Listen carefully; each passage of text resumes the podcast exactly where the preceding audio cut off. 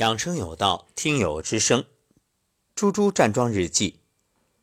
二零一九年十一月二十七号早上的九点三十九分，老师早上好。五二零闹铃响，对我已经没有太大作用了。六点多被孩子们发录音作业的震动声叫醒，坐起来盘腿，大脑放空，起床去卫生间。今天排便正常，舌苔稍稍发黄，脸色还好。昨天一天都觉着胃里撑胀。想起来的时候就用空心掌拍打。晚上下课去书店，顺便散步消食，总算不断打嗝，然后很舒服。睡觉前啊，再次去卫生间排便。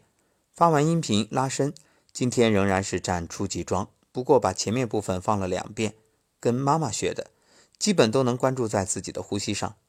今天明显感觉到一呼一吸之间，身体逐渐放空。昨天老妈打电话。现在每天早上站初级桩，晚上站中级，加上拍打揉腹。妈妈的眼睛啊，前两年可能是糖尿病引发的飞蚊症。听了老师的节目，开始坚持每天双手搓热之后捂眼睛。在聊天过程中，不停地暗示老妈是不是越来越好了。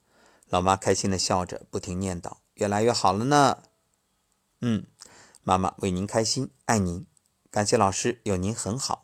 辟谷第十四天已经过了三分之二的时间，接下来应该需要更大的耐力吧？为您点赞，加油，好心情。是的，猪猪现在已经越来越体会到站桩的妙处，说的非常对，就是一呼一吸。其实站桩也好，静坐也好，包括你看瑜伽呀、太极呀，还有其他的这种种的所谓练功，其实有一点是相通的。都要重视呼吸，呼吸对了，呼吸好了，事半功倍。所以，当你把自己的注意力啊关照在呼吸上，你就能够有更深刻的领悟和体会。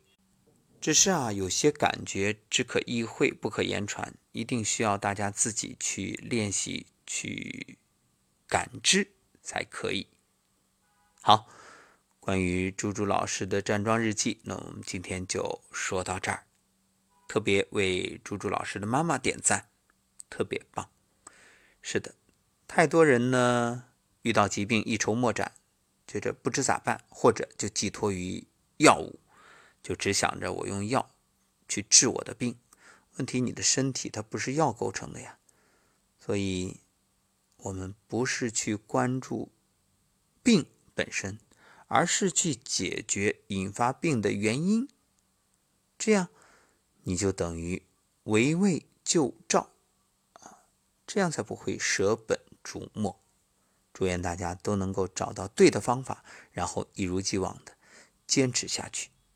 只要持之以恒，必然水到渠成。